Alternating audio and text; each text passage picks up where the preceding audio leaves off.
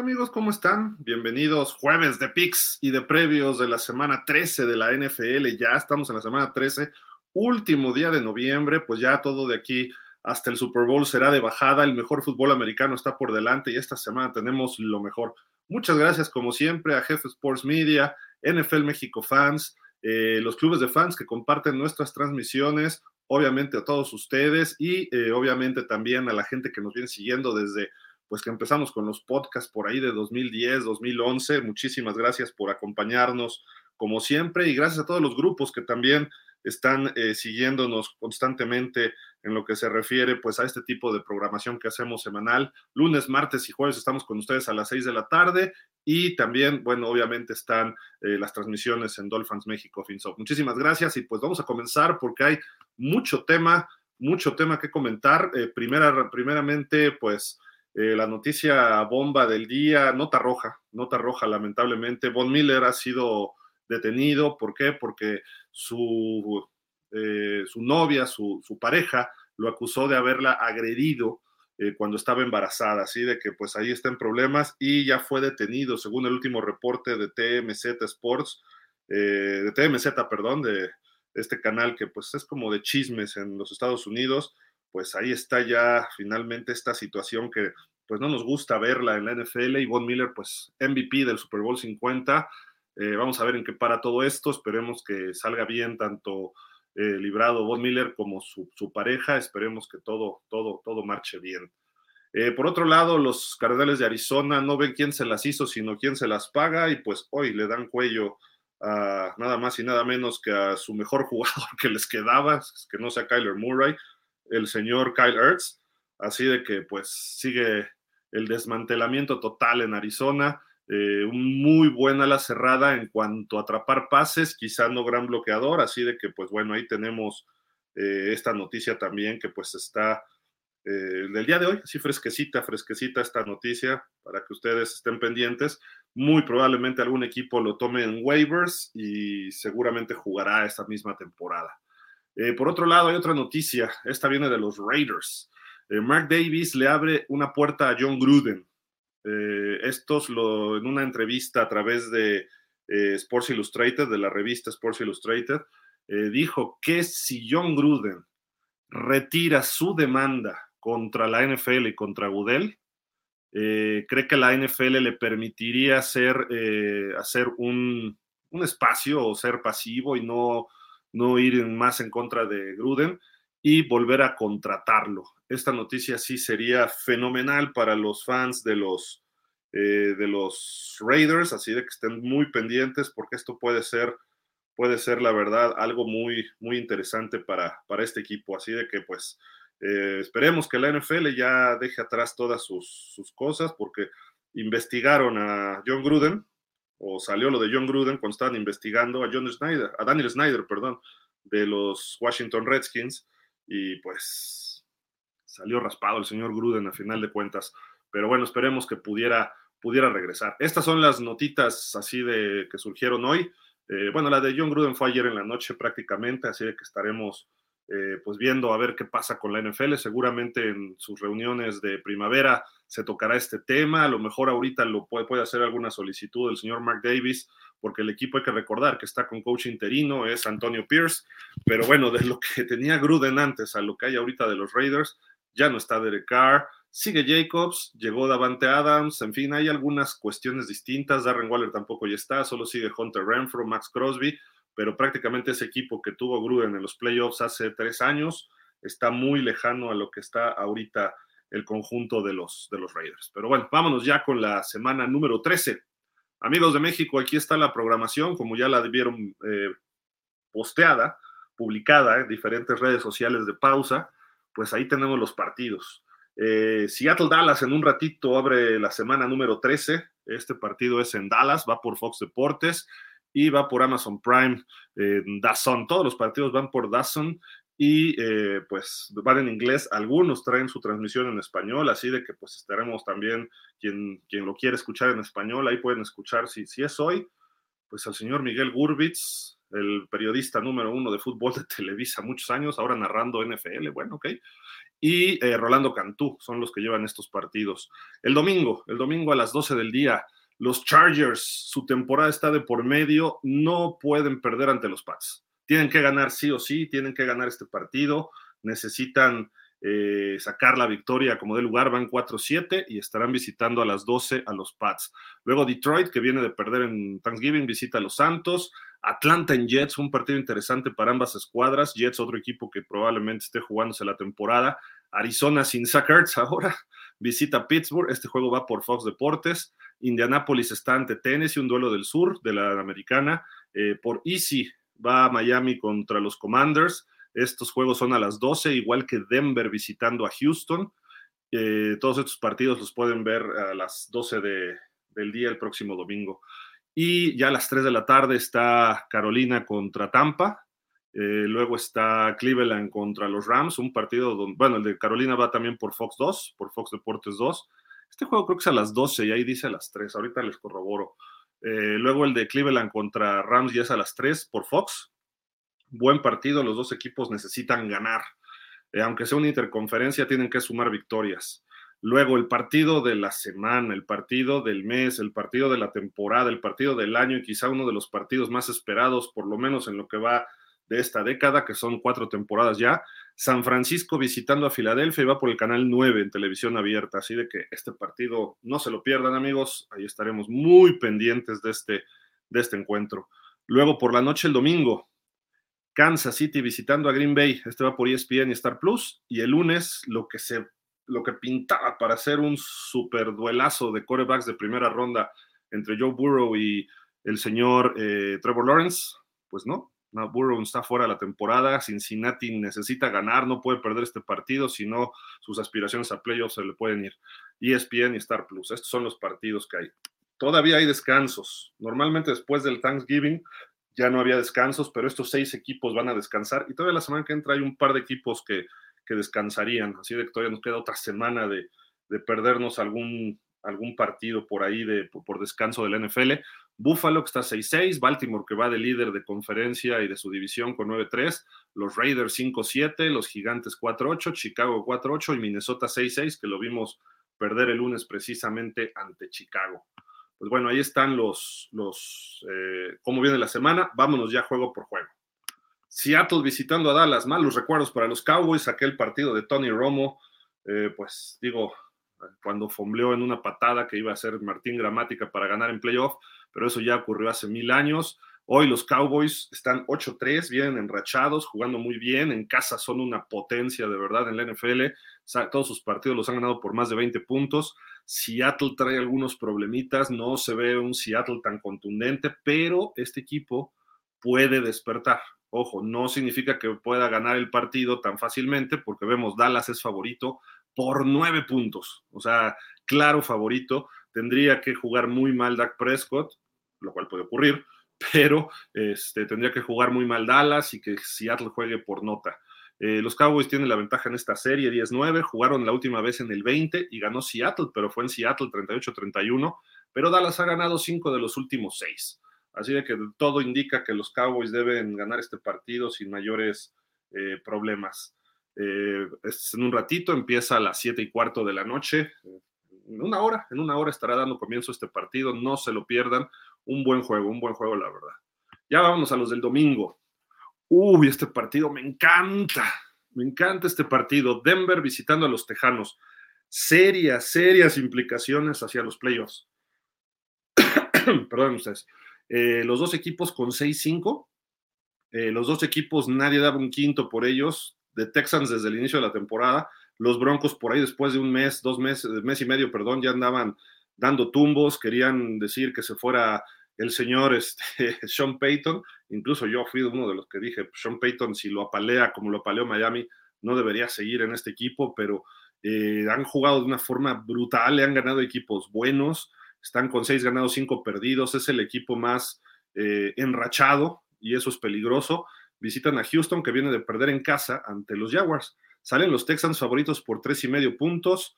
Eh, Broncos tiene la ventaja en esta serie 6-3, son los dos ex equipos, bueno, los equipos que coachó como head coach Gary Kubiak. Eh, yo voy a quedar con los Broncos. Los Broncos, cerradón, muy cerrado, y este partido vale la pena verlo a las 12 del día. Creo que los Broncos, esa racha, y además tienen una ventaja. Si, si bien está jugando muy bien CJ Stroud, el coreback de los Tejanos, pues los Broncos tienen a Russell Wilson. Si Dimico Ryan se está haciendo un gran trabajo como coach, los Broncos tienen a Sean Payton. Eh, la defensiva de los Tejanos tiene jugadores buenos jóvenes, pero la de los Broncos ha mejorado exponencialmente. Me quedo con los Broncos. Yo creo que cerrado, pero creo que pudieran los Broncos hasta ganar ampliamente. Vámonos a Foxborough, ya decíamos hace rato, los Chargers, estos Chargers que se están descargando literalmente. Eh, cuatro ganados, siete perdidos. Le dieron mucha batalla a Baltimore el domingo por la noche en su casa han perdido todos sus partidos por siete o menos, excepto el del domingo, que lo iban a perder por tres, pero al final se escapó el, receptor, este Safe Flowers de los Ravens y se ganaron por diez, pero el juego iba cerrado. Los Chargers no es un mal equipo, es un equipo que está mal coachado. Eso es lo que define prácticamente a estos Chargers del 2023 y desde que llegó Brandon Staley. Brandon Staley comete errores de administración de fútbol, eh, se va por los analytics, y ahí están los resultados y está desperdiciando quizá al mejor coreback joven de la NFL en ese brazo y en esa calidad que tiene Justin Herbert. Pero bueno, van ante los Patriotas. ¿Cómo definir a los Patriotas? Es muy difícil definir estos Patriotas porque tienen al mejor coach de la liga. No en este año, obviamente, pero sí de los últimos 20 o 23, ¿no? concretamente. Eh, es un equipo que tiene ese historial ganador reciente, pero desde que se fue Tom Brady no se hallan. Y al mismo tiempo Bill Belichick no ha podido ganar nunca sin Tom Brady en su carrera. Entonces tienen marca de 2-9. La peor marca que ha tenido Bill Belichick ha sido 11 derrotas. Recuerdo una con los, eh, con los Browns en los 90 y recuerdo la primera, la primera que tuvo con los Patriots, los Patriots, 5 ganados, 11 perdidos. Ahorita está a una derrota de tener 10, 10 en la temporada y todavía faltando pues lo que serían cinco partidos y tiene duelos contra Buffalo, etcétera. Se ve difícil que pudiera ganar todos sus partidos los Pats. Probablemente ganarán a lo mejor dos de los que quedan y quedará con 4-13. Lamentable que esté ocurriendo esto para Bill Belichick. Eh, probablemente sea su último año, pero bueno, todo ese rollo es genérico. Eh, los Chargers salen favoritos por seis puntos como visitantes. Patriots ha sacado lo mejor recientemente, incluyendo hace dos años, ganaron 27-24. Pero los Chargers están urgidos de ganar y muy probablemente saquen la victoria siendo favoritos, aunque estén de visitantes. Creo que van a ganar, no creo que tan fácil. No sabemos si va a estar Mac Jones o Sapi, el que sea, pero también hay lesiones importantes en la defensiva de los Pats. Eh, concretamente Matt Judon y su, safety Cristian González. Entonces los Chargers creo que ganan este partido y quizá cumpla esa línea el equipo de Chargers. Después de esa sorpresota que, bueno, no sorpresota porque jugó mal la semana previa y también en el Thanksgiving Detroit, eh, ya no pudo regresar ante Green Bay y cargó con su tercera derrota. Estaría consolidado Detroit ahí solamente a un juego abajo de los, de los Eagles pero bueno, pierde 8, se pierde la semana pasada 8-3 y visita a los Santos. Los Santos están empatados en el liderazgo de la división sur de la, de la Nacional, que está muy mala, la verdad está muy eh, mediocre su fútbol ahí. De repente Tampa juega un partido bueno, de repente Nueva Orleans uno bueno, de repente Atlanta, quizá Atlanta sea el más consistente, y en el fondo está Carolina, que bueno, ahorita platicaremos de Carolina, pero los Santos eh, salen, bueno, los Lions, perdón, salen favoritos por cuatro puntos de visitantes, eh, una serie de equipos que históricamente han estado mal. Eh, los Leones tuvieron esa temporada de cero ganados, 16 perdidos. Los Santos tuvieron una de dos ganados en el 84, una cosa así. Pero bueno, voy con Detroit. Derek Carr no se ha hallado todavía aquí con los, con los Santos, perdón aunque sea en el Superdome, creo que cumple la línea. Va a ser un touchdown, quizá 10 puntos. Si los Leones salen feroces, puede ser hasta más. Pero con que jueguen tantito a medio gas, creo que Detroit va, va a sacar este partido. Vámonos con otro rival, otro equipo de esa división sur de la americana, de la nacional, discúlpenme, Atlanta visitando a los Jets. Estos Jets que bueno, ya se vino abajo completamente la cuestión emotiva, la cuestión emocional, la motivación ya no existe. Eh, si todavía cuando se lesiona a Rodgers en la primera semana dieron batalla, le ganaron a Filadelfia. Quiere decir que es un equipo peligroso, con talento, un equipo que puede hacer las cosas bien, pero ahorita ya no existe la motivación. Y más después de la paliza que les dio Miami el viernes pasado, el Black Friday, eh, la semana previa los había paleado Buffalo también. Entonces, los Jets esta semana se ha manoseado que regresa Aaron Rodgers, ya entrenó de forma muy limitada, pero hoy, hoy sale diciendo de que no sabe si va a regresar, si no va a regresar, o cuándo va a regresar, o para qué va a regresar. Ya está jugando el juego de Brett Favre cuando me retiro, no me retiro, voy, regreso, aquí estoy, sí me voy, ya me fui, ya, ya regresé, ¿no? Eso está haciendo Aaron Rodgers. Eh, no sé para qué, creo que eso está distrayendo más a los Jets. Si va a jugar, pues que diga, ¿saben qué? Me voy a activar esta semana, le voy a pedir a los Jets que me activen y voy a tratar de jugar. Órale, va pero él dice que no sabe, que sí va a regresar, que su, primer eh, comentario fue que a mitad de diciembre, que es una cirugía súper especial que le hicieron, etcétera, etcétera, etcétera, etcétera, y que nuevas tecnologías, pero, pues digo, está caminando muy bien y todo, ya está probando su tendón y le ha respondido muy bien. Entonces, digo, pues, si, si, va a jugar una derrota más de los Jets y se van a, lo más que aspirarían sería el 9-8. Con 9-8 en la americana, Pudiera ser, pero lo veo muy difícil que un equipo califique a playoffs. Entonces, como para qué regresaría después Rodgers? Si en este partido contra Atlanta eh, tienen que ganarlo a fuerza, pues que juegue Rodgers. Si está al 60%, es mejor que el 90% de los corebacks del NFL así. Y lo él lo dijo alguna vez, yo jugando mis malos partidos son mejores que el 80 del 90% de los corebacks. Y tiene razón, ese es el problema. Entonces salen favoritos los Falcons por dos y medio de visitante. Eh, Desmond Reader, que, perdón, sí, Desmond Reader va, regresa, juega un rato, sí o no, no sabemos. Villan Robinson ya empieza a verse más este, sólido, está jugando también bien eh, Cal Pitts. Entonces creo que los, los Falcons pudieran tener, tienen esa ventaja, pero no sé por qué, no sé por qué creo que los Jets jugándose la temporada van a sacar este partido. Y no, incluso aunque no juegue eh, Aaron Rodgers, sería el segundo partido de Tim Boyle, probablemente. No creo que regresen a Zach Wilson, eh, corriendo el balón, jugando buena defensa, dándole el balón a sus playmakers, ya sea Brice Hall, Dalvin Cook, Garrett Wilson. Creo que los Jets pudieran hacerle daño a Atlanta. Pero bueno, habrá que ver. Y Atlanta, pues es importante mantener su posición de liderato en la división sur de la conferencia americana. Pero me voy a quedar con los Jets la sorpresa. Muy cerrado, pero van a ganar los Jets. Luego vámonos con el peor equipo de la liga, los Arizona Cardinals. Bueno, el segundo peor, pero es el, segundo equipo que también tiene 10 derrotas hasta el momento, solo que ellos ya ganaron dos. ¿Cómo ganaron esos dos? Pues que alguien me explique, ¿no? Y uno que le hayan ganado a Dallas, pues peor, ¿no? Y Pittsburgh, que ya empieza a verse mejor. El primer juego sin su coordinador ofensivo, Matt Canada, y logran 400 yardas por, eh, ofensivamente. Entonces ya quedó clarísimo que Matt Canada, eh, como coordinador ofensivo, que se dedica a vender hamburguesas, ¿no? Eh, los Steelers salen favoritos por cinco y medio puntos en casa, creo que cumplen la línea sin problema.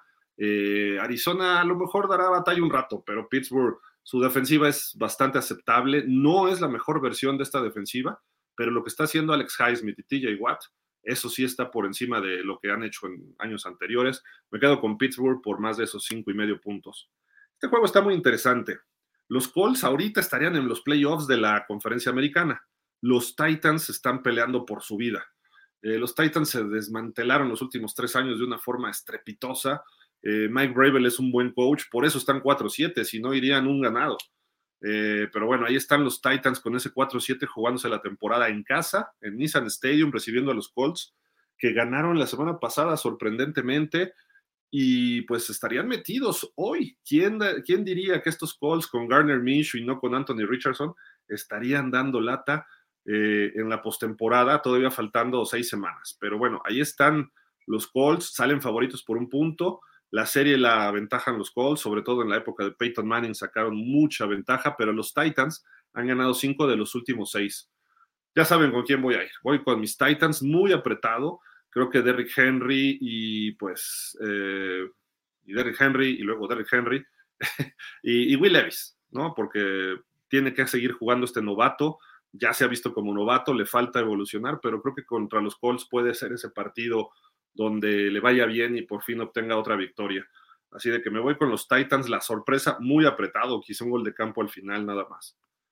Vámonos con el Miami Washington, los Dolphins por segunda semana consecutiva, algo que no ocurría hace 72 mil años. Los Dolphins favoritos por casi 10 puntos, 9 y medio puntos. Hay algunas casas de apuesta que lo ponen 10 y medio, 10, pero en Draft, DraftKings Sportsbook lo ponen con 9 y medio. Los Dolphins eh, tienen ventaja en esta serie 8-5.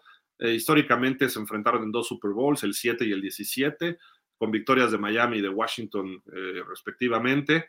la última vez que se enfrentaron fue en el 19, todavía estaba Brian Flores de coach en Miami y ganó 17-16 los Redskins en Miami, porque empata al final, bueno, Miami anota y con el punto extra hubieran empatado, quedaban dos segundos, tres, y el señor Flores se la juega en la conversión para feliz o Feliciano, dijo, y Fitzpatrick manda un pase detrás de la línea y lo detienen, pierde Miami, ¿no?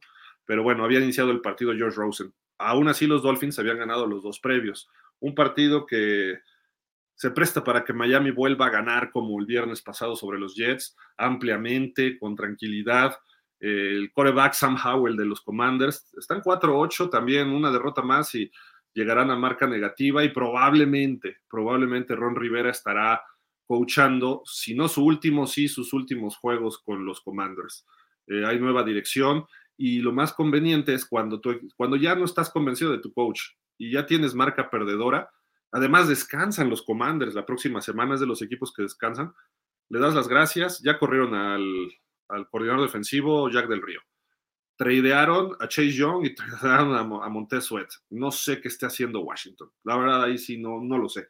Pero bueno, yo creo que si pierde este partido, le dan las gracias a Ron Rivera, descansan y terminará los últimos cinco partidos, pues ahí algún, eh, cuatro partidos, perdón, eh, jugará, coachará algún interino, probablemente Eric Bieniemi, quien se habla que puede ser el siguiente head coach de los Commanders.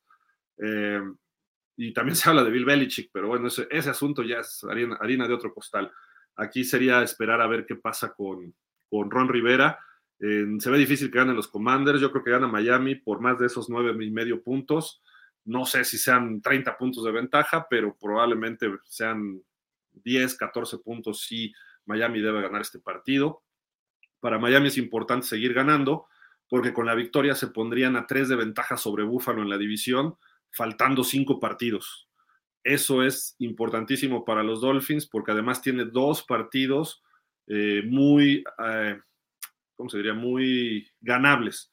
Mientras tanto, Buffalo tiene dos, sus siguientes dos partidos de Buffalo son muy difíciles. Visita Kansas y recibe a, Dallas, mientras que Miami recibe a los Jets, perdón, recibe a los Titans y recibe a los Jets. Dos juegos en casa ante dos equipos de cuatro ganados. Mientras tanto, Buffalo tiene que ir contra un líder divisional y al mejor comodín, no solo de su división, de su conferencia, sino de toda la liga, que son los Cowboys, aunque es en Buffalo. Pudiera perder Buffalo esos dos partidos, pudiera ganar Miami esos dos partidos, sí, y Miami sería campeón divisional en tres semanas, pero primero tienen que ganarle a los Commanders. Y el caso de eh, Washington, de ganar, todavía tendrían algún resquicio, pero muy, muy lejano. Vámonos con el siguiente partido. No, sí, es a las tres, ¿eh? el de Carolina Tampa. Me había ido con la finta, pero sí, este partido va a ser a las tres, ya que está corroborado. Los Bucaneros salen favoritos por cinco y medio puntos. Las Panteras ahí, que su coach interino es el coach de equipos especiales, el coordinador, así de que pues primer partido sin Frank Reich, Bryce Young a ver cómo le va, no creo que tenga muchas posibilidades porque además corrieron al coordinador y al coach de corebacks, no solo al head coach, ahí sí el señor eh, David Tepper se puso muy berrinchudo y es de las eh, de los coaches que menos tiempo ha durado en un equipo Frank Reich, solo 11 juegos, por ahí salió una, eh, una lista hay otros que han durado un poco menos. Ahorita les digo exactamente quiénes son de una vez para... Urban Meyer es el más cercano que duró poquitito, pero bueno, aquí hay cuestiones muy interesantes porque Frank Wright creo que no es un mal coach, pero no ha podido encontrar ni con Indianapolis ni con ni con ahora con los Colts, perdón, con los Panthers, no, no ha podido encontrar su, su estilo de coacheo como tal. Eh, oficialmente, en partidos oficiales, no pretemporada ni nada de eso, porque en pretemporada dicen, Bill Belichick duró un día, aceptó el trabajo y al día siguiente renunció con los Jets. George Allen estuvo dos juegos de pretemporada. No sé qué pasó aquella ocasión con los Rams, pero George Allen no siguió con los, eh, con los, con los Rams. Eh, ya en partidos de temporada regular, eh, Urban Meyer 13 juegos, lo mismo Bobby Petrino, Urban Meyer con los Jaguars, Bobby Petrino 13 juegos también con los Falcons y Lou Holtz, otra vez mencionamos a los Jets, 13 juegos. Son los que han durado 13 partidos nada más como titulares. Luego viene Frank Reich, ahora con, con, los Panthers, 11 partidos, y el que menos ha durado son 9, Pete McCauley de los 49ers. Entonces, pues ahí está claramente toda esta eh, situación que está muy, muy extraña, ¿no? Y el señor Tepper entró en 2018 que compró este equipo y actualmente ya tiene tres coaches y tres interinos, tres coaches titulares y tres interinos, así de que pues no va muy bien que digamos en ese sentido el señor David Tepper y las Panteras, pues no es muy alentador lo que, lo que le viene, ¿no? Y, hablando de Macaulay, fue en el 78, y ni siquiera acabó la temporada. Él empezó la temporada, perdón, y tuvo sus nueve partidos y entró Fred O'Connor, pero en aquella ocasión eh, Macaulay pues fue, fue despedido también, ¿no? Así de que pues ahí está esta cuestión. Y pues seguimos, seguimos. ¿Quién va a ganar? Pues Tampa. Tampa va a ganar y debe cubrir esa línea y creo que le debe ir bien a Tampa. El partido ya, este partido está muy interesante, los dos equipos necesitan ganar para playoffs, están metidos, sobre todo Cleveland está dentro de playoffs hoy, eh, los Rams están afuerita, eh, cuando juega Stafford y ya tienen a su corredor este Williams, eh, Cooper Cup anda en dudas, muchas lesiones, pero está ahí Pucanacua, los Rams son peligrosos y más en su estadio. Cleveland su problema ahorita es que no tiene coreback Viajaron a Denver y no pudieron, perdieron con los Broncos. Si los Rams juegan buena defensa, creo que tienen oportunidad. Incluso salen favoritos por tres y medio puntos. Este es el duelo de los equipos de Cleveland, porque los Rams se fundaron en Cleveland. Para los jóvenes este, que nos estén escuchando, este equipo de los Rams empezó en Cleveland, luego se mudó a Los Ángeles, luego a St. Louis y ahora regresa a Los Ángeles, ¿no? Eh, me voy a quedar con mis Rams muy apretado confío en Stafford, creo que puede sacar este partido y además ellos es importante ganar porque si pierde ahorita los Seahawks contra Dallas, que es muy probable, y los Rams ganan, se ponen 6-6 los dos. Y los Rams le ganaron los dos a Seattle. Por lo tanto, los Rams estarían arriba en la posición sobre, sobre los Seahawks y en la conferencia nacional se colocarían muy cerca de calificar los Rams, lo cual me causaría mucha sorpresa como a muchos de ustedes, pero ahí van los Rams, ¿no? Y Cleveland no puede perder. Eh, ese es un punto, ¿no? Tiene muy buena defensa. Eh, su coreback, si juega flaco, si juega este cuate Walker o el otro que jugó, no me acuerdo cómo se llamaba, tienen problemas. Tienen problemas, tendrán que correr el balón. Creo que hoy es mejor equipo Cleveland como equipo, no necesariamente en talento, porque si hablamos de Miles Garrett, quizá Donald sea mejor históricamente y también recientemente, ¿no? Pero me voy a quedar con los Rams a la sorpresa. Esta es mi sorpresa muy cerrado, a lo mejor tres puntitos, ¿eh? a lo mejor no cubre la línea. Pero bueno, llegamos al partido, ¿qué digo? De la semana, del siglo, ¿no? De lo que va del siglo. San Francisco contra Filadelfia, los dos mejores equipos de la NFL se estarán viendo las caras a las 3.25 de la tarde, tiempo de la Ciudad de México. Y pues ahí está muy, muy claro, ¿no? Eh, San Francisco viene enrachado con dos victorias contundentes después del descanso y haber perdido tres seguidos, pero llega sano eh, llega sano, ya están todos sus estrellas. McCaffrey sano, Purdy anda golpeado, pero sano, se puede decir. Eh, Kittle, Trent Williams, eh, Divo Samuel ya está de regreso. En fin, el equipo está al full, su defensiva está al full. Va a ser un partido muy, muy ochentero, de golpes, correr el balón, buena defensiva. Creo que las ventajas las tiene San Francisco y por eso sale favorito por tres puntos pero está el factor casa para Filadelfia. Es de los tres equipos que no han perdido en casa, los Eagles todavía. Eh, juegan mucho mejor ahí, pero también Filadelfia sus últimos tres juegos ha tenido que venir de atrás, los tres, y por 10 puntos en la segunda mitad.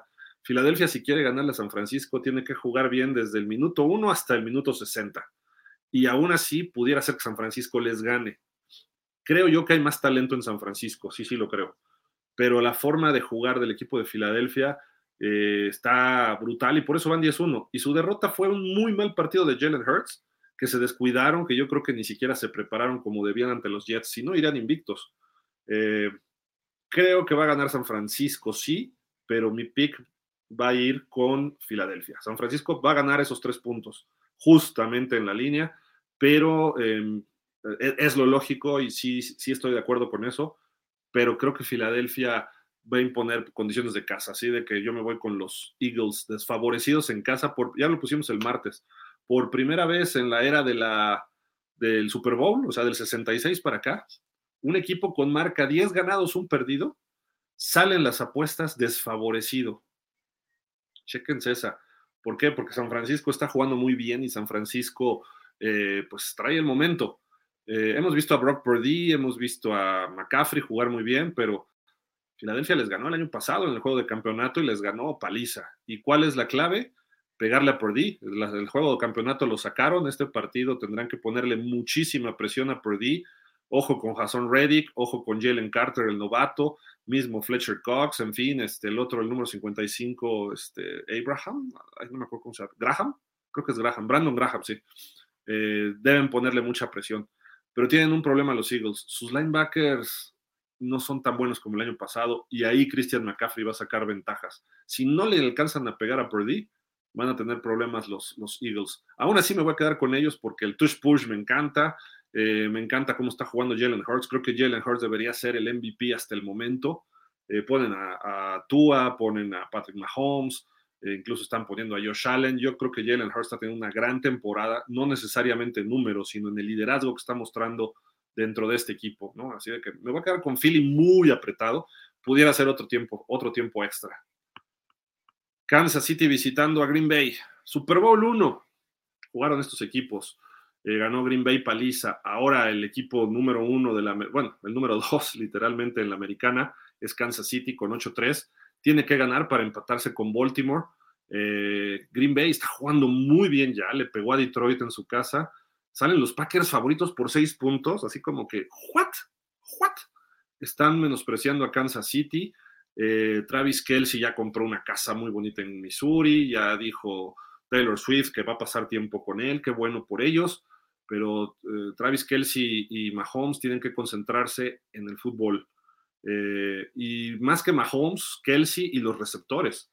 Es el equipo que más pases ha tirado en toda la temporada. Mahomes se los pone en los números o en las manos y pum, va para abajo. Pum, se le cae, pum, se le cae. Así de que Kansas City tiene que eh, aplicarse en este partido, que yo creo que lo va a sacar Kansas.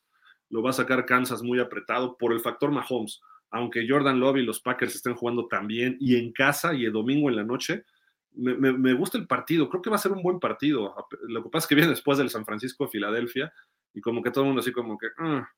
Pero Jordan Love está teniendo números como la primera temporada de Rodgers, igualitos son los números de, Jordan Love en Green Bay. Eh, los Chiefs ganan esta, perdón, dominan esta serie 8-4-1, pero los Packers han ganado dos de los últimos tres si no mal recuerdo, el primer juego que vio acción Jordan Love fue en Kansas City y perdieron 13-7, se vio mal eh, en el 21. Fue la primera vez que, abrió porque estaba lesionado Rodgers, pero vamos a ver, aquí está en su casa y los factores han cambiado, los Chiefs han venido a menos, los Packers empezaron mal, pero ahorita están jugando bien. No descarto que puedan ganar los Packers, pero hay que irle al campeón hasta que pierda, dicen por ahí. Creo que el factor Mahomes puede sacar este partido. Y finalmente el lunes. El lunes, bueno, se esperaba un duelazo, ¿no? Entre Burrow y Lawrence, pero pues Burrow no llegó. Y no solo eso, sino que los Bengals pierden este partido y se va a ver muy complicado el resto de la temporada. Eh, probablemente no habría playoffs para ellos. Eh, necesitan que su coreback Browning o a ver a quién contratan, que haga algo y que saquen este partido a como dé lugar. Los Jaguars están empezando a jugar, a jugar mejor. Sí, los apaleó San Francisco hace dos semanas, pero eh, lo que ocurrió en Houston esta semana se vio ya un equipo más dominante, controlaron el partido cuando quisieron, al final se acercó bastante Houston y le pegó al travesaño el pateador si no hubieran empatado, pero Houston es puro corazón y todavía les falta un poco de, experiencia que ya la tiene Jacksonville. Jacksonville les lleva uno o dos años en su eh, en su proceso, en su proceso. Y Trevor Lawrence es un coreback hecho y derecho, quizá el más completo en todos los skills o todas las habilidades de coreback en talento. Eh, me voy a quedar con los Jaguars por 8 puntos y medio. Ah, vamos a decir que sí, va a ganar como por 10. Los Jaguars encabezan esta serie. ¿Alguna vez jugaban en la misma división? Cuando los Jaguars llegan en el 95 estaban en la división central de la americana y ya en el 2020, 2002, perdón, este, cuando se ajustan las líneas, las divisiones, perdón, y la NFL dice vamos a acomodar geográficamente lo mejor posible a todos los equipos, los Jaguars pasan a la división sur y se queda Cincinnati en la división norte. Así de que, pues ahí están los picks, amigos. Leo algunos comentarios y pues, déjame ver. Hay otras, noticias. Ah, sí, sí, hay unas noticias por acá. Déjenme ver nada más, porque hay algunos ajustes en el calendario de la semana 15.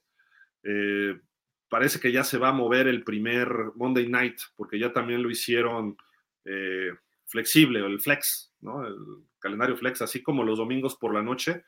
Eh, están haciendo ya ahora para los lunes por la noche. Y ESPN dijo, ¿por qué si le das chance ahí a NBC y a mí no me das chance?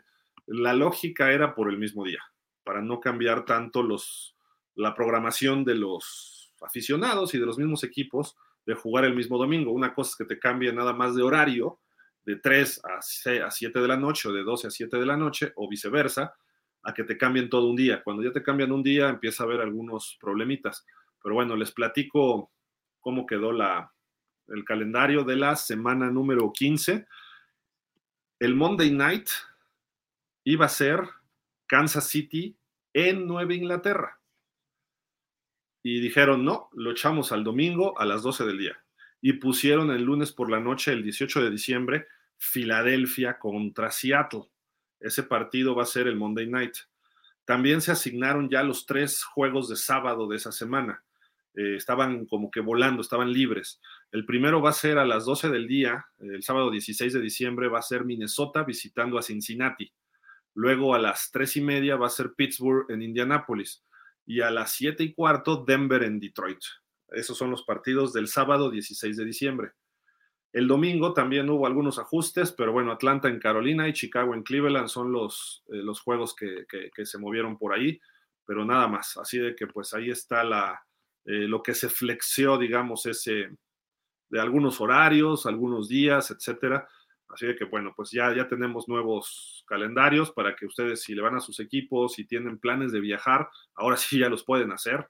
Sobre todo los que iban a ir a Nueva Inglaterra el lunes, ahí sí, cambien sus boletos de avión y lleguen el sábado en la noche a más tardar para que puedan ver a los Pats.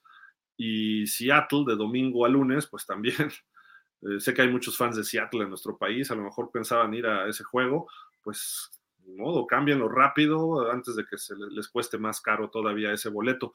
Y repetimos, el sábado Minnesota, Cincinnati, sábado 16, Pittsburgh, Indianapolis y Denver, Detroit. Son los cambios que hubo en el flex, digamos, de los los partidos hacia las semanas finales de la NFL. Pues bueno, antes de irnos ya para ir a ver el partido, déjame ver por acá, Daniel Berry Sports dice, hey, ¿qué huele Daniel? ¿Cómo estás? Dice Darío Pérez, saludos Gil, listos para el programa como siempre, excelente Darío, ¿cómo estás? Ernesto Sánchez nos dice, hola, buenas noches, ¿cómo están? Bien, todo bien Ernesto, ¿tú qué tal? Dice, ¿creen que los Dolphins irán por un nuevo coreback para la próxima temporada? ¿Y qué tal estaría que trajeran a Bill Belichick? ¿Qué tal? ¿Se les acomodaría el equipo? Saludos. Belichick, yo creo que si no sigue coachando en los Pats, la, impresión es que ya se va a retirar. Belichick, contestando eso, eh, se ha dicho que, que, sigue en los Pats y que no, no le preocupa nada, ni, ni, siquiera ha pensado, ni siquiera ha tenido contactos con otros equipos. Se habla de Washington, Chicago y los Chargers. Hoy en Chicago surge un rumor muy fuerte que al parecer alguien de los gente cercana, Virginia McCaskey, la dueña del equipo, dijo que los estarían contemplando llevarse a Jim Harbaugh. Había habido rumores, pero que si corren a su coach, a Matt Everflus, irían por Jim Harbaugh, que está actualmente en la Universidad de Michigan. Harbaugh llegó a la NFL en Chicago, con los Osos, jugó para Mike Ditka. Entonces sería ahí quizá quitarle uno a Belichick. Eh, se habla de Washington. Washington probablemente tenga este, la vacante. A lo mejor el lunes ya corrieron a Ron Rivera. Entonces, muy probablemente, y se habla de que Washington haría un trade con los Pats por Bill Belichick. Eh, curiosamente, se le ha puesto muy cercano a los Pats a Mike Bravel, que actualmente es el coach de, perdón, el coach de los, eh, de los Titans. Eh, tiene contrato con los Titans y los Titans y él dijeron, no, nosotros vamos a seguir aquí. Eh, cuando dicen eso, normalmente vienen los cambios. Pero bueno, ahorita es mucha especulación. los Titans están tratando de salvar su temporada. A lo mejor si se ponen por ahí de 500, una cosa así, han perdido mucho talento, etcétera. Pero lo de menos es lo que pasa en los Pats, sino hacia dónde se movería Belichick, o sea, quién llega a los Pats, hacia dónde se movería Belichick. Brandon Staley también ya está con un pie afuera, un pie y medio afuera de los Chargers. Eh, no ha dado una. El caso de que llegara a Miami, tendría que ocurrir en Miami algo muy radical, que no calificaran a playoffs. Van 8-3. Tendrían que perder sus últimos eh, seis partidos para ponerse 8-9 o perder cinco de los últimos seis. El año pasado ocurrió. Miami perdió cinco seguidos cuando iban 8-3 y al final le ganaron a los Jets. Pero yo no veo a Belichick en Miami en estos momentos. Eh, y no porque Mike McDaniel sea el mejor coach, porque no. Mike McDaniel es el mejor coordinador ofensivo de la liga hoy, sí. Y queda clarísimo, tiene la ofensiva número uno de la liga.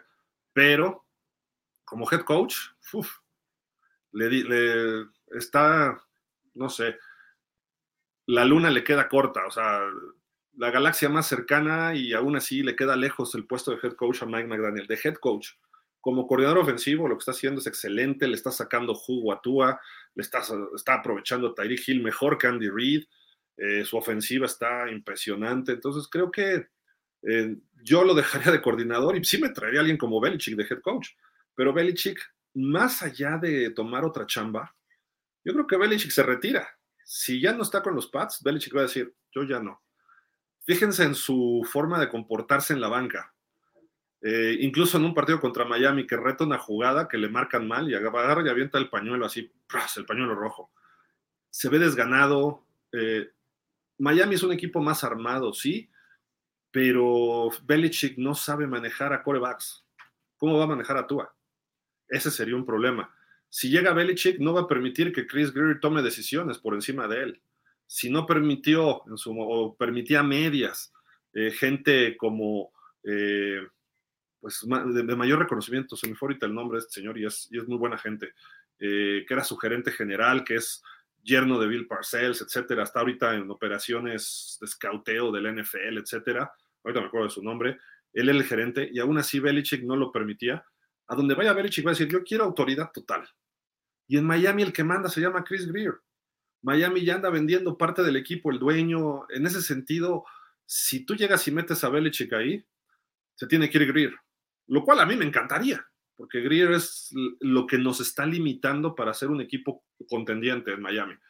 Pero eh, McDaniel, pues si califica playoff, no lo van a cambiar. Y tampoco es el mejor head coach. Y Miami casi está en playoffs. En dos semanas Miami pudiera estar con un boleto en playoff y quizás hasta la división así. Entonces, no puedes sacar a McDaniel de su puesto. Eh, ahora, si van a traer a alguien, yo preferiría que trabajaran a Jim Harbaugh. Eh, Jim Harbaugh sabe manejar la ofensiva, sabe manejar corebacks. Si llegó a un Super Bowl con Colin Kaepernick, digo, puede manejar a Tua o puede manejar al novato que entre a Miami. Y lo que dices, ¿Miami debe ir por un coreback? Sí, sí debe ir por un coreback. Un coreback que le compita a Tua ahorita se ve todo muy bonito, Tua va de líder otra vez, como el año pasado, bla, bla, bla, y no se ha lesionado, todo va muy bien. ¿Qué va a pasar cuando se lesione? ¿Qué va a pasar cuando vengan juegos difíciles y no responda, que ya ha ocurrido esta temporada? ¿Qué va a pasar eh, si le pagas 40, 50 millones de dólares y no puedas firmar a Wilkins, no puedas firmar a, este, a Waddle, no puedas firmar a Phillips, no puedas firmar a otros jugadores que, que son importantes porque le diste 50 millones a Tua y le pones ahora talento, o sea, se, va Waddle, se va Phillips, o se tiene que ir Tyreek y Waddle a ver si responde. Eh, se empiezan a dar esas cosas y Miami, su ventana está este año. Este es el año de los Dolphins. Si no ganan este año los Dolphins, ¡pum! va a haber problemas. ¿no? Por el año que entra el contrato, yo dejaría a Tua con su contrato de quinto año, su, su opción de quinto año de novato, que son 25 millones, te traes un novato que de primera ronda, pues, me refiero. Aunque Miami sea finales de primera ronda, yo incluso avanzaría al top 10. ¿Cómo? No sé. Pero te mueves hasta el top 10, haces lo que sea necesario para meterte al top 10 y te llevas o Ojalá a Caleb Williams, que probablemente caiga en los Pats. A Drake May de, de North Carolina, que también a lo mejor hasta gane el Heisman. O te traes a, este, a Bonix de los de Oregon. Perdón, eh, Bonix es el que se puede ganar el Heisman. Y Drake May dicen que es el quarterback mejor preparado para la NFL. Muchos expertos, scouts hablan de eso. Entonces, si Miami quiere un quarterback, vete por esos. Hay otro bloque de quarterbacks que viene de buena calidad de colegial, pero eh, mejor refuerzas tu línea y le das un año más a Tua, o te traes un veterano que esté detrás de Tua, que no sea Mike White, que no sea Skylar Thompson, alguien que pueda resolver partidos. Eh, yo, yo decía que este año tenían que traer a Matt Ryan, pero Matt Ryan ni, lo buscaron, ni trajeron a Mike White, que ha jugado dos jugadas cuando Miami lleva paleando, ¿no? Entonces creo que eso debe ser. Para Miami sí deben traer un quarterback y alguien que si no le compite del primer año a Tua, que sea el futuro de los Dolphins, porque Tua no lo veo a largo plazo. Y Tua puede quedar muy bien de reserva. Es un quarterback excelente para situaciones en cortos plazos. En largos plazos ya vimos que no. Esta va a ser su primera temporada en que no ha salido lesionado. ¡Wow! ¿no? O sea, imagínate desde high school hasta profesional, ya lleva como 12 temporadas que ocurre esto. Entonces, ¿Miami tiene que ir por un coreback? Sí. Y nunca está de más tener dos, tres corebacks buenos, porque a lo mejor tú ahorita nos mete playoff y a lo mejor hasta sembrado número uno. En playoff, ¿tú qué harías si eres rival de Miami? Pégale a Tua y lo sacas del juego. Si le pegas a Tua sabroso, lo sacas del juego. Por más que haya aprendido su, su este, jiu-jitsu y tuajitsu, todo eso, dale, dale a Tua. ¿no? O sea, Tua no sabe caer a pesar del jiu-jitsu. Ha tenido dos, tres caídas muy malas. Eh, de, milagro no lo conmocionaron los Jets, cayó así como de ladito y por eso el, no pegó la cabeza que alcanzó aún así a rozar el pasto, ¿no? Pero bueno, ya no es tan grave como antes. Entonces, ¿cómo le ganas a Miami? Saca Tua. Mike White no es tan malo como Skylar, pero no deja, no, no es bueno, no entra en el rubro bueno. Necesitas a alguien que esté atrás de Tua para que entre y saque la chamba o lo foguees así, más o menos lo que hizo Tennessee. Tennessee tiene a Tannehill sus últimos años y llevan a Will Levis. Eh, en tope salarial te manejas bien y además estás pensando en tu equipo a mediano plazo. Eso es lo importante de esta situación. Entonces creo que ahí debería ser esa, esa cuestión Miami. Tienes que ir por un coreback por si tú no funciona.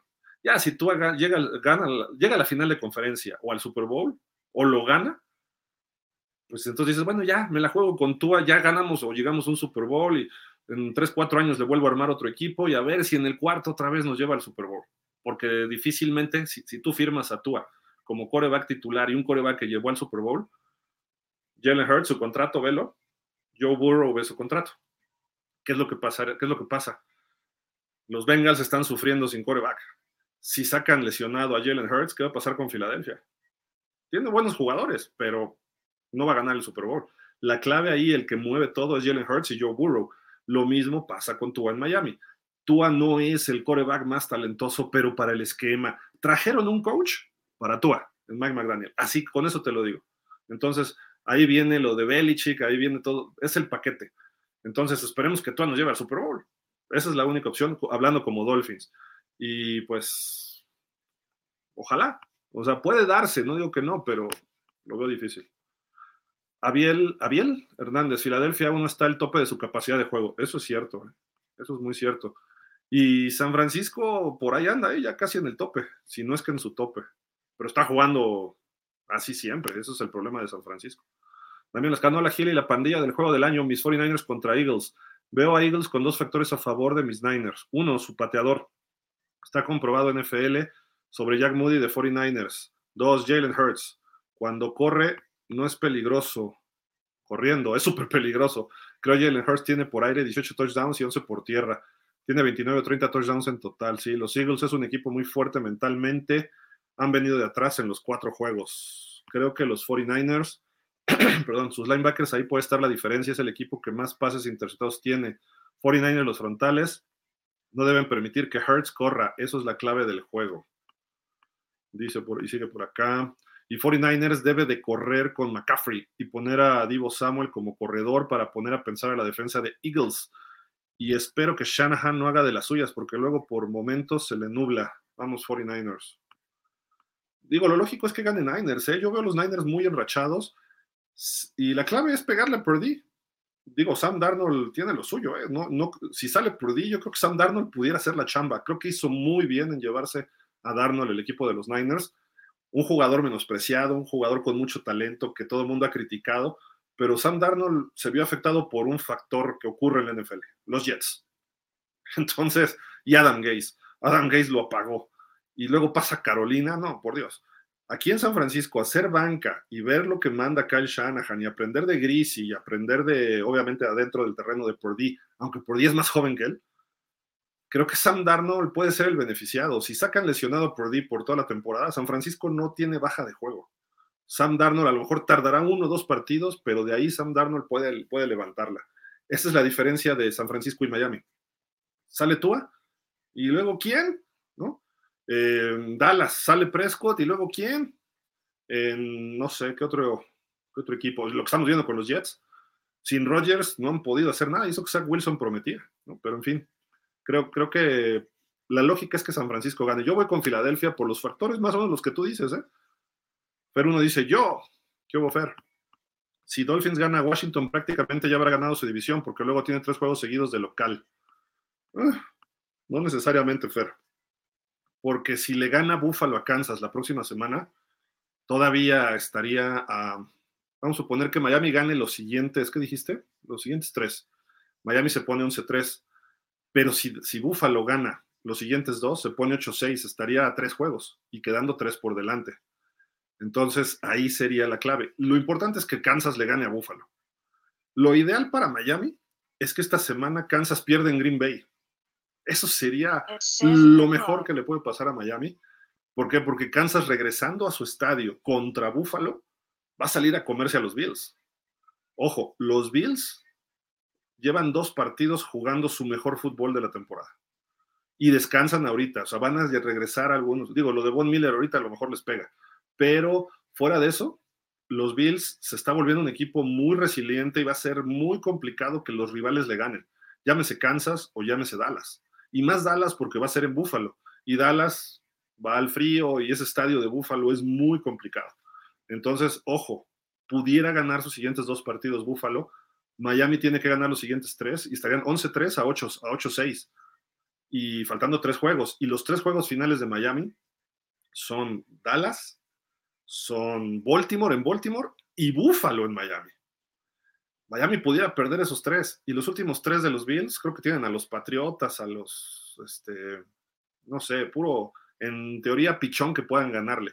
Si ganan sus últimos, eh, que son cinco partidos los Bills, y Miami pierde tres de esos seis, ganan los Bills la división, porque implicaría que le ganaron a Miami y el criterio de desempate estaría a favor de los Bills. Ese es el problema, ese es el problema. Saxe Mosco. Ese es el problema de, de, Miami y que todavía tiene ese resquicio los Bills, pero tienen que ganar en Kansas primero. Y a partir de ahí tendrán que ir construyendo. Y luego recibiendo a Dallas, que Dallas está viendo bien. Dallas es como, es el Miami de la Nacional. Le gana a todos los malos. Entonces, qué bueno, tienes que hacerlo. Le ganas a todos los que están inferiores a ti en marca, en roster, en lesiones, pum, les ganas.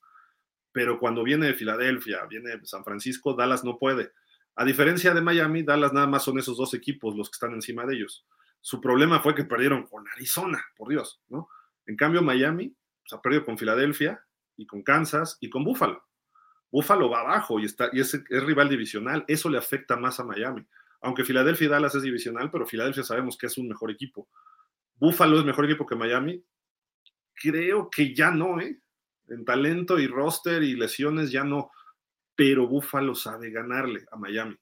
Y Miami los ve y como que se les cierra el mundo. Entonces, eso podría ser. Tiene que Miami ganar cuatro de sus últimos seis partidos, a como de lugar. O sea, los siguientes tres, incluyendo esta semana, es Washington, Tennessee y Jets. Te pones 11-3, probablemente ya estés en playoff, pero estamos hablando de buscar el primer sembrado de la americana y estamos hablando del título divisional. Y ahí todavía los Bills pudieran encontrar un resquicio si es que Miami pierde con Dallas, pierde con Baltimore, la, división se definiría contra Búfalo si Búfalo llega corridito. Entonces todavía matemáticamente Búfalo puede ser campeón divisional.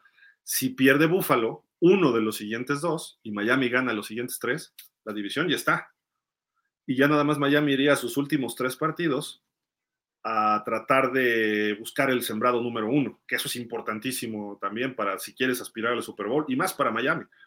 Que Miami que tenga que visitar a Kansas, Kansas es más frío a veces que Buffalo. Digo a veces, no siempre. Este, Kansas es más frío que, que otros equipos pudieran estar que Baltimore. Eh, Kansas es más frío o, tienes que ir a visitar a Baltimore o tienes que visitar a Kansas. Si vas a Jacksonville, pues eh, hace fresco un poquito más que Miami, pero estás a 6, 7 horas en carretera, ¿no? O sea, no es, no es gran diferencia eh, climática o de temperatura. Entonces, digo, ya habría que ver cómo te toca jugar la ronda divisional. Pero antes Miami tendría que ganar un partido en casa, o de, en casa si eres campeón divisional, o de visitante si eres como y ahora, Miami pudiera estar en casa y le puede tocar Búfalo. Dos semanas consecutivas. O sea, semana 18 y primera ronda de playoff. Pudiera darse ese escenario. Y no creo que favorezca a Miami ese escenario. El año pasado perdimos en Búfalo, pero si se da ese escenario, porque te das con todo por el campeonato divisional, si es lo que te digo, que gana todos Búfalo y Miami pierde con Dallas y con Baltimore, y supongamos que Miami le gana a Buffalo ese partido, pero la semana siguiente se vuelven a enfrentar, híjole, ahí habría problemas, porque igual gana uno y uno, y ya sería cosa de ver quién gana el de playoff. Y luego le ganas a Buffalo, suponiendo que se pudiera dar ese caso, y te toca visitar a Kansas, a Baltimore, a Jacksonville, que a lo mejor vas contra el sembrado uno, que sería peor, ¿no? Hoy Miami recibiría a Pittsburgh en playoff. Miami es el cuarto mejor campeón divisional Creo que ese partido lo puede ganar Miami, pero muy apretado. Suponiendo que ganaran los cuatro campeones divisionales en la primera ronda, Miami iría a, Baltimore. la defensiva de Baltimore puede acabar a Miami. Eh. Puede acabar a Miami. Feo. Y feo. O sea, puede limitar a Tua. Es la que más capturas tiene, la que más presión al coreback tiene, por lo tanto genera muchos errores en la zona de linebackers y backfield. Eh, tienen ahí lo que le hicieron a los Chargers el domingo, los quedó clarísimo. Quizás su cuerpo de linebackers se puede comparar solo con el de San Francisco. Miami no tendría muchas opciones, solamente jugando en Miami. Y van a decir todos, es que Miami le ganó a Baltimore el año pasado viniendo de atrás. Era muy distinto el equipo y aún así nos tenían 28-7 y 35-14 y Baltimore, quién sabe por qué, sus decisiones de Harbaugh y de su coordinador defensivo cambiaron sus, sus paquetes de cobertura y aprovechó Tua y Tyreek Hill y vámonos. Y además había, ponen a un corner novato contra Tyreek. Y, ponen además, o sea, dejaban pasar a Tyreek en las bombas. Bueno, a lo mejor creían que Tua no las iba a llegar, las de 50 yardas. Bueno, Tua las aprovechó y ganamos. Pero este año no va a ser tan fácil los Ravens. ¿eh? Su defensiva mejoró exponencialmente este año. Por algo van de uno y le han ganado equipos buenos. Entonces, Todavía falta un poquito, pero sí, más o menos con lo que dices. Si Miami gana dos partidos y pierde sus siguientes, o sea, los tres siguientes, y pierde uno, uno de esos tres Búfalo, Miami ya gana la división. Pero uno, la debilidad de Miami será el clima, ya viene el friecito y viene fuerte. Deberían de poner en los vestidores el clima bien frío para que se vayan acostumbrando. I'm sorry, van a transmitir el ala Seahawks. No, fíjate que no andamos medio ocupadones y no, pero ya ahorita ya está por empezar. Ricardo Alonso Pérez, es un gusto saludarte, Gil. Vivan mis delfines y gracias por los atinados picks. Amigo, ¿cuándo te ven un programa especial para Playoff Picture después de semana 15? Sí, bueno, lo hacemos cada semana. ¿eh? Estamos viendo cómo las opciones de cada equipo. Eh, esta semana, aunque usted no lo crea, estaba viendo las posibilidades y lo corroboré con la NFL. Las Panteras todavía pueden ir a playoff. Todavía no hay equipos eliminados, pero hay dos equipos que ya no pueden ir a, playoff, perdón, ser campeones divisionales por nada en el mundo. O sea, ninguna combinación les daría eh, ser campeones divisionales, pero todavía no los eliminan, todavía podrían ser comodines. Ahí, les voy, eh, ahí les voy, porque son dos de la nacional. Yo pensé que había escuchado que Nueva Inglaterra ya estaba hasta eliminado y no, Nueva Inglaterra todavía sigue con vida. La americana todos tienen vida. En la nacional todos tienen vida, pero Gigantes no puede ganar la división ni Washington porque ya le sacó seis juegos de ventaja a Filadelfia y además los partidos los ganó Filadelfia. Y hay otro equipo, Arizona, todavía no está eliminado, pero ya no puede ganar la división. También son seis juegos de ventaja de San Francisco. Todos los demás equipos siguen con vida. Ojo, ojo. No quiero que se piense mal, pero ahorita los, eh, los equipos que todavía tengan posibilidades normalmente ganan a finales de noviembre, principios de diciembre. ¿Por qué extraña razón? No lo sé. O sea, vamos a pensar los Chargers, vamos a pensar equipos, los Rams, vamos a pensar equipos de este estilo que, que necesitan ganar. O sea, olvidémonos de rival. Los Jets pueden ganar, ¿eh? Aunque no juegue Rodgers. Eh, Cincinnati pudiera dar la sorpresa a Jacksonville, pudiera. Son de los eh, potenciales sorpresas. Tennessee, muy probablemente, aunque Indianapolis está dentro ahorita eventualmente, probablemente Tennessee gane. Los Chargers probablemente ganen. Ojo con Washington, no le vaya a dar la sorpresa a Miami. Washington es un candidato que pudiera ganar este partido. Luego Green Bay le puede dar la sorpresa a Kansas. Chicago ya prácticamente está eliminado. Tampa creo que gane su partido. No dudaría, o, igual, eh, Carolina le puede pegar a Tampa, eh, para que no quede un equipo tan malo como cambiaron de coach.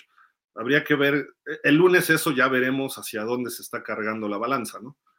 Pero igual Seattle pudiera ganar ahorita y los Rams. Son, son candidatos a dar sorpresas, todos estos equipos.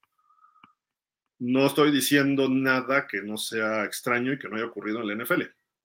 En la NFL, noviembre y principios de diciembre, de repente este equipo ya está fuera y ¡pum! gana 2-3 y ya está metido otra vez en el, eh, como dicen, en, el bubble o en, este, en la casa, en the hunt, ¿no? Está, está ahí cerquita de los playoffs. Puede haber varios equipos así esta semana y se aprieta todavía más. Y los equipos que van de líderes por muchos, muchos juegos de ventaja, ¡pum!, caen esta semana.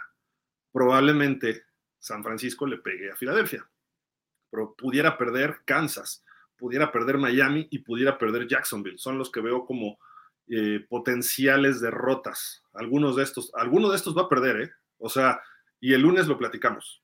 No es teoría de conspiración, no es que la NFL esté arreglada, pero los equipos que vienen abajo y muchos que están eliminados hacen su temporada pegándole a estos equipos. Ahora, si quieren verlo como teoría de conspiración, bueno, pues puede ser, no lo sé, para que las últimas semanas haya algo más que ver, ¿no? Y los últimos comentarios, Fer 1 Gil, si Dolphins llega al Super Bowl, si irás a verlos al estadio, al estadio, al vestidor, al hotel, a su centro de entrenamiento, ahí voy a estar metido hasta las barbas, o sea, no sé cómo, pero ahí voy a estar. A ver cómo diablos. Dice, nos esperan grandes juegos de playoff, vamos 49ers, demostremos la grandeza. Sí, esta es su semana de los Niners, ¿eh? Dar ese mensaje. Le ganaron el año pasado en temporada a los, a los Philly Eagles, a los Philly Eagles, vamos a decirle. Creo que pudieran este año también ganar, pero lo importante es ganar en playoff. Es lo mismo de Dallas, ¿no? O sea, Dallas, digo, ya perdió con San Francisco otra vez, pero llegas a playoff con bombo y platillo y pum, ves a San Francisco y pierdes. Seguramente ves a Filadelfia y pierdes, ¿no? Entonces, por ahí va. Dice Miguel Esparza, creo Ravens pueden competir, tienen buena defensa, solo que no la la Lamar. Sí. Sí, creo que la, clave ahí es que la Lamar y la ofensiva generen y es un equipo más al estilo de la nacional. Es un equipo físico, por eso es, el mejor de la americana. No porque juegue el mejor coreback o sea la mejor ofensiva o tengas a Lawrence o a Mahomes o tengas ahí a Tyreek Hill. No, es un equipo balanceado ofensivamente que puede correr, puede lanzar sin ser espectacular, pero hasta ahí. Pero su defensiva es brutal. Y sus equipos especiales, ni se diga. Te pueden ganar un partido con Justin Tucker, te pueden ganar 3-0 o te pueden ganar 15-14. Tú metes dos touchdowns y ellos te ganan 15-14, con cinco goles de campo de Tucker. Y más de 50 todos. Ese es el problema de los Ravens. Entonces, eh, creo que por ahí puede ser el factor. Pero bueno, vámonos porque ya está por empezar el partido, unos tres minutitos. Muchísimas gracias a todos los que nos eh, acompañaron. Y nos vemos mañana los Dolphins en el podcast, el Miami Dolphins Up. Y el domingo, bueno, pues estemos pendientes con los partidos y San Francisco, Filadelfia, mira, de rechupete ese partido. Vámonos, así como la mejor comida que se puedan imaginar, ese partido hay que verlo. Quienes en verdad les gusta el fútbol americano, olvídense de su equipo. Ese partido hay que verlo de principio a fin para ver lo que es el verdadero fútbol americano, corriendo, pasando, defensa, ofensiva, jugadas de engaño, playmakers, gordo contra gordo, poder contra poder, cocheo, staff, eh, defensiva contra ofensiva, eh, ajedrez humano, factores externos, el frío, la noche en Filadelfia, los árbitros, a ver si los árbitros no nos dan sorpresas, ¿no? Entonces, todos esos factores se conjuntan en ese partido. Probablemente entre esos dos sea el campeón de esta temporada. Probable, muy probablemente. Eh, así de que, pues, no se lo pierdan, amigos. Muchísimas gracias, de verdad. Vamos a ver Seattle contra Dallas. Y pásenla bien, cuídense, disfruten los partidos este fin de semana. Nos vemos el lunes aquí en pausa de los dos minutos. Hasta luego. Bye.